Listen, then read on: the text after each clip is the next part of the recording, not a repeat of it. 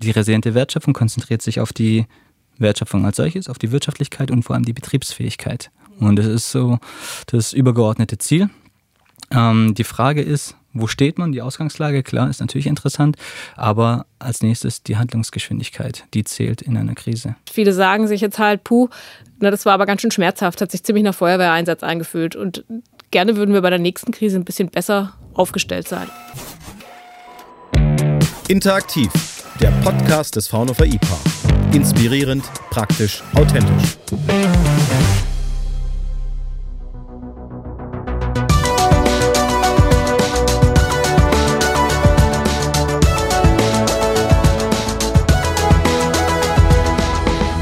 Meine heutigen Gäste sind Petra Voigt-Förster und Brandon Tsai. Petra ist seit acht Jahren beim Fraunhofer IPA, war bis Ende Juni Gruppenleiterin für Montageplanung und datengetriebene Montageoptimierung und leitet jetzt das Geschäftsfeld Automotive. Brandon ist seit 2018 am, am, Institut und leitet seit letztem Jahr die Gruppe Autonome Produktionsoptimierung der Abteilung Fabrikplanung und Produktionsmanagement. Ich freue mich sehr, dass ihr heute hier seid. Hallo Petra, hallo Brandon. Hallo Fred. Grüß dich, Fred.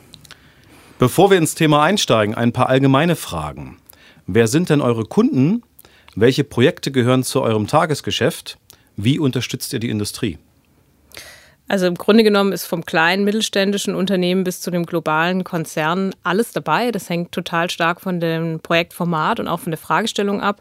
Wir sind ja als Fraunhofer Institut gebunden, circa 40, 50 Prozent unseres Betriebshaushaltes tatsächlich über Industrieprojekte ähm, zu erwirtschaften. Das heißt, es sind schon einige Projekte und prinzipiell bieten wir alles vom kurzen Workshop bis hin zu langen intensiven Forschungspartnerschaften an.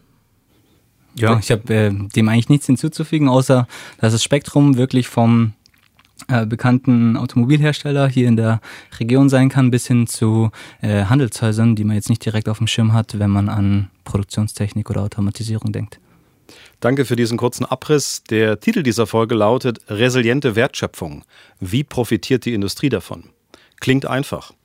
Ganz so einfach ist es aber nicht. Wir sind ein wissenschaftliches Institut starten manchmal bei Null und gehen oft tief ins Detail. Wie seid ihr bei diesem Thema vorgegangen? Ja, also wir haben tatsächlich von Null an äh, begonnen und haben uns die Frage gestellt, was eigentlich Resilienz bedeutet äh, und was der Bedarf davon ist.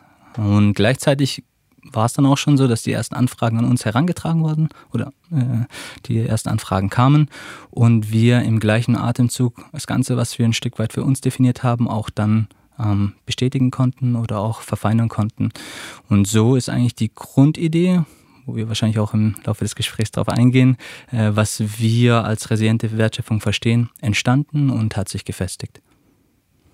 Genau. Ich kann da eigentlich nur hinzufügen, Resilienz ist ja erstmal was, was äh, der allgemeine Bürger vor Corona vermutlich nicht als Begriff landläufig kannte, der jetzt steht jeden zweiten Tag auf Spiegel Online. Und im Grunde genommen ist es in der Forschungslandschaft gar nicht so großartig anders. Das Thema resiliente Wertschöpfung und Resilienz wird eigentlich schon sehr lange beforscht. Also da gab es schon Anfang der 2000er Veröffentlichungen ähm, vom MIT kommen, die sich mit diesem Thema auseinandergesetzt haben, wie sich Unternehmen eben aufstellen können, um widerstandsfähiger gegenüber Krisen zu sein, um auch, das ist ein Stück weit die Definition, eben um quasi nach einer Krise schnell eine wirtschaftliche Betriebsfähigkeit wieder zu erreichen.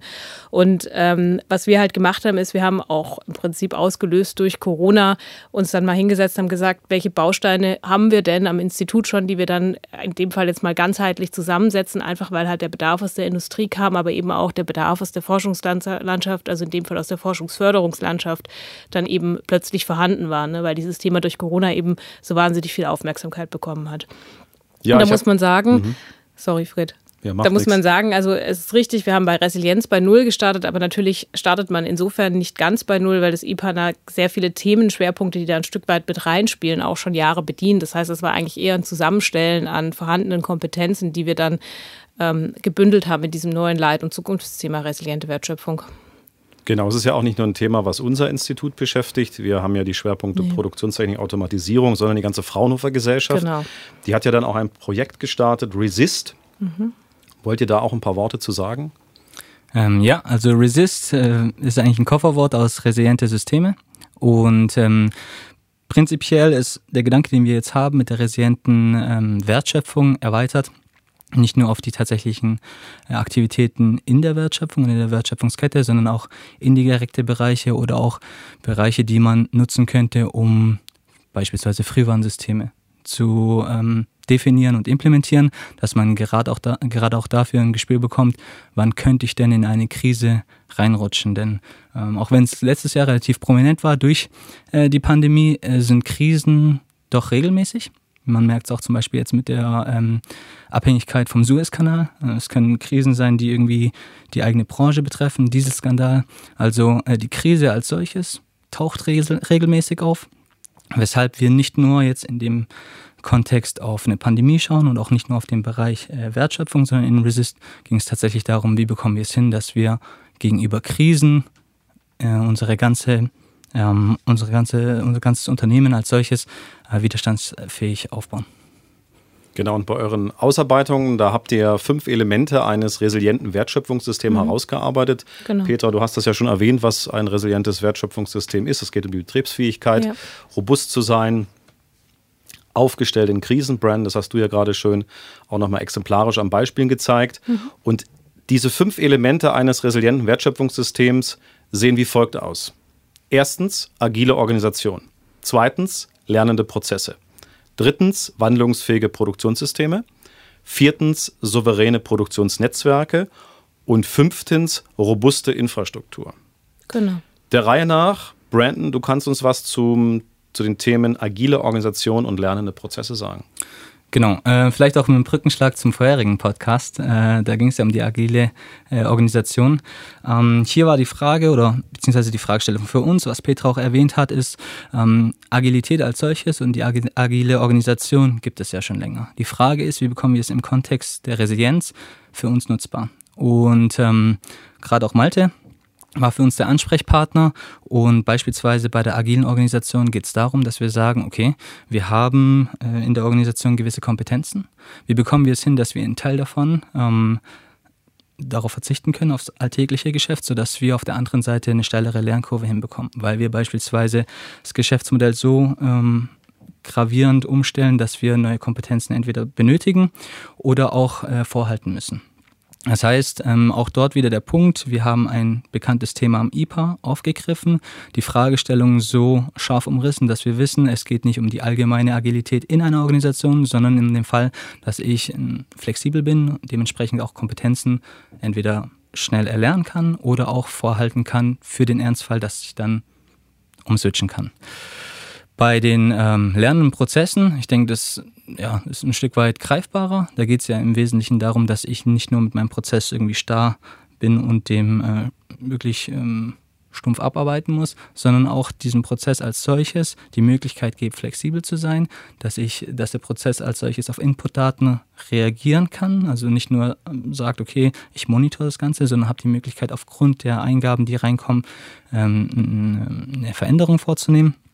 Und das ist natürlich relativ abstrakt. Im Konkreten soll es allerdings nicht bedeuten, dass ich ähm, gewisse Unsicherheiten, die ich beispielsweise in der Produktion habe. Beispielsweise der Griff in der Kiste äh, ist, eine, ist eine Herausforderung, die ich bestimmt mit dem lernenden System abdecken kann. Allerdings ist die Unschärfe in dem Prozess jetzt nicht so, als dass ich eine Krise hätte, die irgendwie äh, eine Krise ist, die eine Resilienz äh, bedarf, sondern es sollte schon etwas sein, wie zum Beispiel, da kommen wir auch äh, zu den wandlungsfähigen Produktionssystemen, ähm, eine Herausforderung, die grundlegende Änderungen in meiner Produktion, in meiner Produktionsstrategie nach sich ziehen. Genau, Petra, deine Expertise, äh, der Brand hat es gerade anskizziert, liegt bei den Themen wandlungsfähige Produktionssysteme und souveräne Produktionsnetzwerke. Erzähl doch mal ein bisschen. Genau, wandlungsfähige Produktionssysteme war tatsächlich auch schon vor Corona mein Lieblingsthema. Und äh, da geht es im Prinzip darum, Wandlungsfähigkeit meint Flexibilität und Rekonfigurierbarkeit. Das heißt, ich schaffe Produktionsstrukturen, die so aufgebaut sind, dass sie zum einen mit diesen täglichen Schwankungen, die man immer hat, auch ohne Krisen, Ne? Also ich habe Mitarbeiter, die mal krank sind. Ich habe ähm, Kunden, die nicht jeden Tag die gleiche Menge an, an Produkten bestellen. Also diese Schwankungen, dass ich mit denen flexibel umgehen kann und rekonfigurierbar in dem Sinne, dass wenn die Krise zuschlägt, dass ich dann mein System umbaue umbauen kann, um eben auf die neuen Rahmenbedingungen, man nennt das ja heute neudeutsch New Normal, dann reagieren zu können. Und was wir am Institut schon sehr lange betreiben, ist das Thema Matrixproduktion. Im Prinzip heißt das, ich löse die klassische Linie auf. Das heißt, ich habe keine Verkettung mehr, wie man das heute in beispielsweise einer Automobilproduktion oder in einem klassischen ähm, U-Liniendesign in der Montage kennt. Ich löse diese Verkettung auf und habe plötzlich nur noch frei anfahrbare, man sagt dann Prozessmodule, das heißt Stationen, die frei im Raum verteilt sind und die entsprechend viel, viel flexibler auf verschiedene Varianten und auch auf Stückzahlschwankungen reagieren können. Und das ist das, was wir im Thema wandlungsfähige Produktionssysteme auch schon eine ganze Weile betreiben und auch intensiv uns mit Gestaltung und Steuerung von solchen Systemen am Institut auseinandersetzen und was uns jetzt ein Stück weit auch hilft, wenn wir mit unseren Kunden gemeinsam daran arbeiten, wie wir ihre Systeme eben krisenfester bekommen. Ne? Genau. Ja, das klingt spannend. Da ja, gibt es ja auch die Arena 2036 ja, am Pfaffenwaldring in Stuttgart. Da geht es ja auch darum, ohne Band und Takt so zu arbeiten. Richtig, seit 2013 ist auch mit ein bisschen die Geburtsstätte von diesem Konzept. Da wurde damals eben auch mit namhaften äh, Automobilherstellern aus der Region und, und weiteren Partnern aus der Zuliefererindustrie eben dieses Thema bearbeitet. Und hat man sich damals schon damit beschäftigt, was passieren ähm, also was man machen muss, um eben dieses, diese Bänder aufzulösen. Weil man auch damals eben schon das Thema hatte, dass die Varianten durch die Decke gingen und dass die Stückzahlen nicht ganz so prima planbar waren, wie man sich das halt so wünscht. Ne? Weil der Kunde halt immer das bestellt, ne, was man halt zufälligerweise gerade nicht ähm, in der Produktion äh, vorgesehen hat. Und äh, ja. Ja, wenn man sich den äh, Maschinenbau anguckt zum mhm. Beispiel, dann werben ja sehr viele Maschinenbauer damit, dass sie sehr modulare Systeme haben, ja. also richtiges Baukasten nach dem genau. Lego-Konzept. Das heißt, das spielt dann auch den Automobilisten in die Karten. Ja, das ist richtig. Also das ist jetzt natürlich, ähm, hat jetzt zwei Seiten. Ne? Zum einen habe ich als Endkunde eine, eine Maschine natürlich die Möglichkeit, im Prinzip ein modulares Produkt zu bestellen. Also das sind wir dann schon genau an, der, an, an den richtigen Schlüsselwörtern. Modularität heißt halt auch, ich kann mir das so zusammen konfigurieren, wie ich das personalisiert für meine Bedürfnisse brauche. Ich erzeuge damit natürlich aber auch Varianz in den Produktionssystemen des, des eben maschinenbauenden Unternehmens. Auf der anderen Seite ist es aber auch ein Befähiger. Ne? Wenn die Maschine modular ist, dann kann ich sie auch umbauen, äh, möglichst aufwandsarm umbauen und kann sie auch auf neue, ich sag mal, Rahmenbedingungen anpassen. Und das ist genau das, das Konzept, das da ein Stück weit dahinter steckt. Ne? Also eben nicht mehr diese starre Verkettung, nicht mehr produzieren wie Charlie Chaplin in den modernen Zeiten, wo alles vom Vorgänger abhängt und starr durchgetaktet ist, sondern wirklich da eine gewisse Flexibilität reinbringen, die mir dann auch hilft, eben auf unvorhergesehbar, äh, Unvorhersehbares, sagt man das so, ja, besser zu reagieren. Jetzt sind wir beim ja. Thema wandlungsfähige Produktionssysteme ja. gerade äh, stehen geblieben. Gehen wir noch zu dem zweiten Thema, womit du dich sehr gut auskennst und was Teil dieser fünf Elemente ja. der resilienten Wertschöpfungssystems ist, nämlich souveräne Produktionsnetzwerke. Genau, und das äh, meint im Prinzip jetzt, ich gucke eben außerhalb meines eigenen Produktionssystems raus in die Supply Chain, in die Demand Chain, also hin zu meinen Zulieferern, hin zu meinen Kunden. Und eben da geht es darum, eine eigene Unabhängigkeit über diese Supply- und Demand-Chain mit verschiedenen Strategien zu erreichen. Das heißt also zum Beispiel, ich muss eine Risikoabschätzung machen können oder ich mache eine Echtzeitüberwachung von Lieferstatus und Warenfluss. Ähm, auch ne, in die andere Richtung das Thema Prognose von, Best von Bestellverhalten, beispielsweise mit KI haben wir gerade ein ganz spannendes Projekt laufen mit einem größeren OEM, wo wir uns eben versuchen zu prognostizieren, was denn der Kunde bestellt. Und es geht im Grunde genommen immer darum, ähm, sich zum einen höhere Transparenz oder ein höheres Wissen zu verschaffen, was denn auf der Zuliefererseite und auf der, auf der Kundenseite sozusagen passiert, um auch auf Schwankungen besser reagieren zu können. Und es geht zum Zweiten aber eben darum, auch einfach generell Strategien zu entwickeln, um sich unabhängiger zu machen, also unabhängiger von einem Zulieferer, unabhängiger von einer Schiffsroute, unabhängig von einer Weltregion oder von, von einem Rohmaterial. Also letztendlich eine Souveränität zu haben, in dem Sinne, dass ich selbst quasi die Hoheit habe über, meine Gesamt, über mein gesamtes Produktionsnetzwerk und im Zweifel, wenn irgendetwas ausfällt, also wenn zufällig mal ein Tanker im Suezkanal äh, ne, quersteckt, dass ich dann noch eine Alternative habe, beispielsweise, mit der ich umgehen kann. Ich komme jetzt nochmal aus der Vogelperspektive. Wir haben das nämlich so in der Introduction so ein bisschen, oder ich habe das erklärt. Das sind ja Erfahrungen aus sehr vielen Projekten ja. aus der Vergangenheit, die dann zu dem systematischen Ansatz geführt haben, ja. das Thema nochmal neu aufzusetzen. Weil meine Frage wäre gewesen, was habt ihr denn eigentlich mit diesem resilienten Wertschöpfungssystem schon für Projekte mit der Industrie gemacht? Genau, also wir haben bisher kein Projekt gemacht, wo wir alle fünf Elemente der resilienten Wertschöpfung von vorne bis hinten durchgekaut hätten. Ich glaube, das lag, liegt auch daran, dass das bisher vom, von der Industrie nicht so vollumfänglich ähm, abgefragt worden ist, weil die eben immer auch so ihre einzelnen Problemthemen dann im Blick hatten. Also der Logistikleiter kennt den Schmerz in der Supply Chain, ne? der Produktionsleiter weiß, wie schwierig das ist, die vielen Varianten zu machen. Aber das Corona, ist wie das jetzt bei Corona war, dass eben eine Krise dafür sorgt, dass eben alle Bereiche so massiv gleichzeitig betroffen waren. Das haben wir länger schon nicht gehabt. Ne? Also normalerweise sind Krisen dann eher eben in einem Fachbereich sozusagen durchgeschlagen. Ähm, was wir aber eben durchaus schon haben und auch vorweisen können, ist eben, dass wir Projekte in diesen einzelnen Bausteinfeldern hatten. Also dass wir schon mehrere Projekte hatten, gerade mit mittelständischen Unternehmen oder auch mit größeren, wo wir uns eben damit beschäftigt haben, wie wir jetzt die klassische starr verkettete Linie auflösen können und an welchen Stellen es Sinn macht zu modularisieren und wo es eben vielleicht keinen Sinn macht, weil die Linie ja auch ihre Berechtigung hat. Das ist ein ganz klassisches Projekt. Oder jetzt eben gerade das angesprochene mit dem ähm, Automotive OEM, wo wir uns damit beschäftigen, was bestellt denn der Kunde potenziell in der Zukunft. Ne? Also so ein Auto, wenn Sie sich einen Porsche kaufen, da kannst du unendlich viele Möglichkeiten, deinen dein Porsche für dich zu konfigurieren. Und ähm, letztendlich ähm, ist halt die Frage, was bestellt denn der Kunde am Ende für eine Konfiguration wirklich? Und da kommen dann halt ähm, an diesem Projekt äh, KI-Methoden zum Einsatz, um möglichst bevor der Kunde bestellt, zu wissen, was der Kunde bestellen wird, um besser planen zu können. Ne? Das sind Projekte, die haben wir konkret schon durchgeführt oder führen sie im Moment durch und die führen wir dann, das Wissen, das aus diesen Industrieprojekten kommt, das transferieren wir natürlich dann auch wieder in unsere Forschungsaktivitäten. Also es ist sowieso immer dieses, dieses Spiel, das Konzept von Fraunhofer. Ne? Wir machen die Hälfte unseres Geschäfts ist Forschung, also wirklich vordenken, was passiert in der Zukunft. Die andere Hälfte ist konkrete Probleme der Industrie zu lösen. Und ich finde es so spannend, dass es in beide Richtungen geht. Also ich erforsche was und trage das Löse, die Lösung in die Industrie. Aber ich stolpere auch bei meinen Industrieprojekten immer wieder über Probleme, für die es noch keine Lösung gibt und die man dann wieder zurück mit nach Hause nimmt, mit in die Forschung. Also es geht immer in beide Richtungen. Penicillin wurde ja auch durch Zufall entdeckt. Und so gibt es viele andere große Entdeckungen, man kann auch sagen Sprunginnovation. Äh, aber natürlich äh, systematisches Vorgehen ist hier, ähm, steht an erster Stelle. Jetzt ist natürlich die große Frage, ich kann mir nicht vorstellen, Petra oder Brand, dass bei dir jemand anruft und sagt, äh, Unternehmer, bitte machen Sie mich jetzt resilient. Och. Oder gibt es das auch? ich sag mal, seit Corona ist da durchaus ähm, der Begriff auch in den Akquisegesprächen präsent, ne? dass die Leute sagen, hey, wir haben halt echt ein Thema, wir, wir merken, dass wir auf sowas wie Corona, ne? also und auch auf alle nachfolgenden Themen, die da kommen, jetzt diese ganzen Lieferschwierigkeiten, nur dass wir einfach nicht ausreichend gut aufgestellt sind. Und ähm, jetzt ist die deutsche Industrie im Allgemeinen ja ganz gut durch die Corona-Krise gekommen, das muss man ja auch sagen, zu hohen volkswirtschaftlichen Kosten. Aber sie sind soweit ganz gut durchgekommen und viele sagen sich jetzt halt, puh, na, das war aber ganz schön schmerzhaft, hat sich ziemlich nach Feuerwehreinsatz eingefühlt und gerne würden wir bei der nächsten Krise ein bisschen besser aufgestellt sein. Also das haben wir schon. Aber es ist natürlich schon so, dass es eben sich häufig dann doch eben auf einzelne Themen ähm, fokussiert, einfach weil die Schmerzpunkte der Unternehmen unterschiedlich sind in unterschiedlichen Bereichen. Definitiv. Genau, vielleicht noch eine Ergänzung dazu. Ähm, Peter hatte gesagt, es hat sich ein bisschen so angefühlt wie ein Feuerwehreinsatz. Mhm. Und das ist auch so der Punkt, den wir adressieren wollen, gerade auch äh, in die Industrie.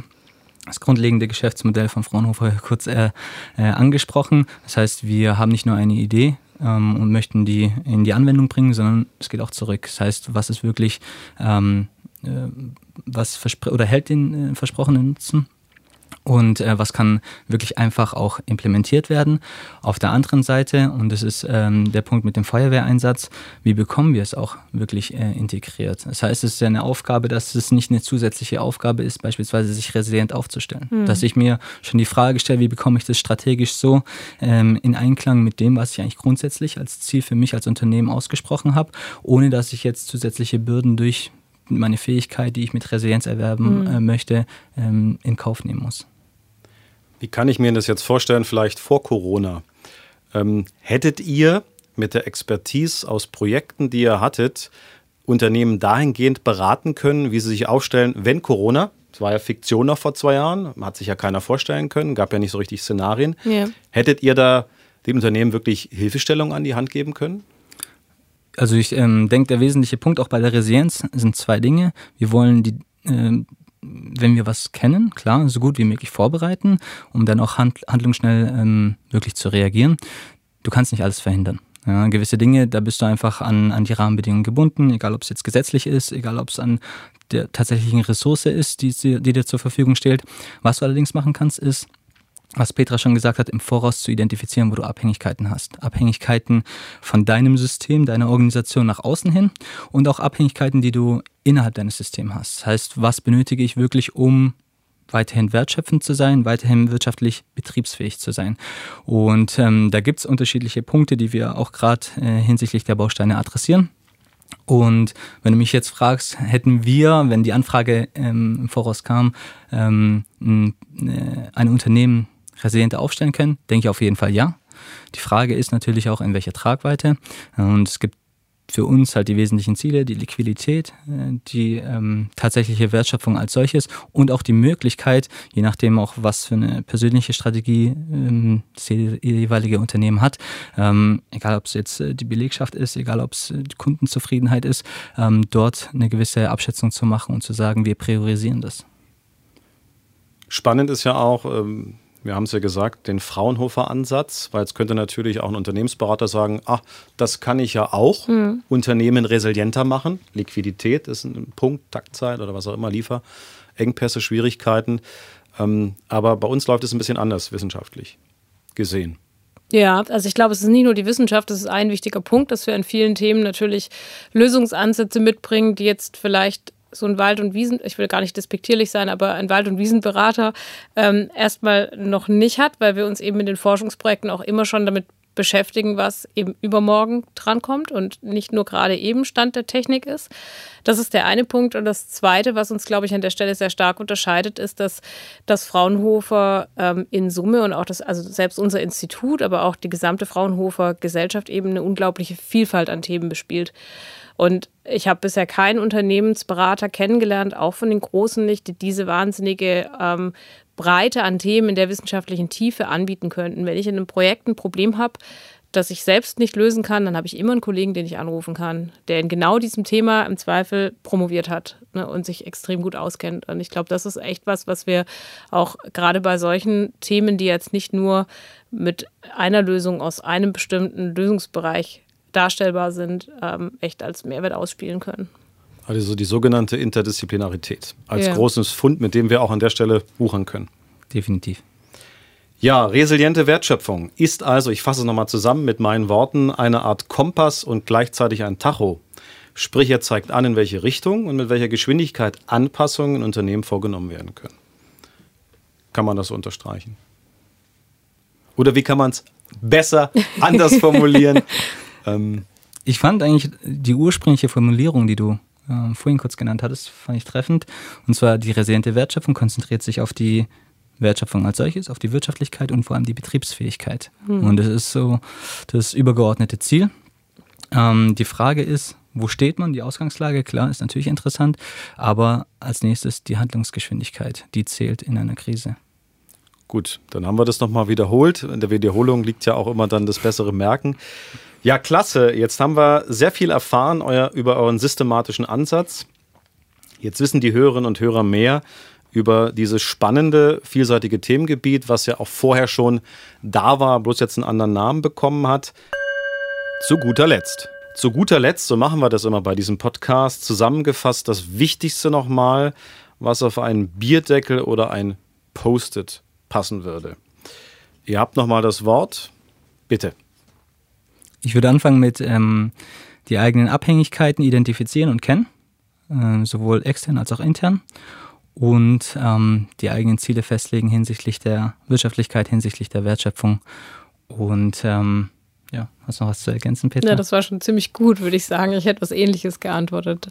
Ähm, geht wirklich darum, nicht alles machen zu wollen, sondern sich zu fragen, was passt zu meinem eigenen Geschäftsprozess, zu meinem eigenen Geschäftsmodell und sich die Elemente zusammenzufügen, die einen eben widerstandsfähig gegen die Krisen machen.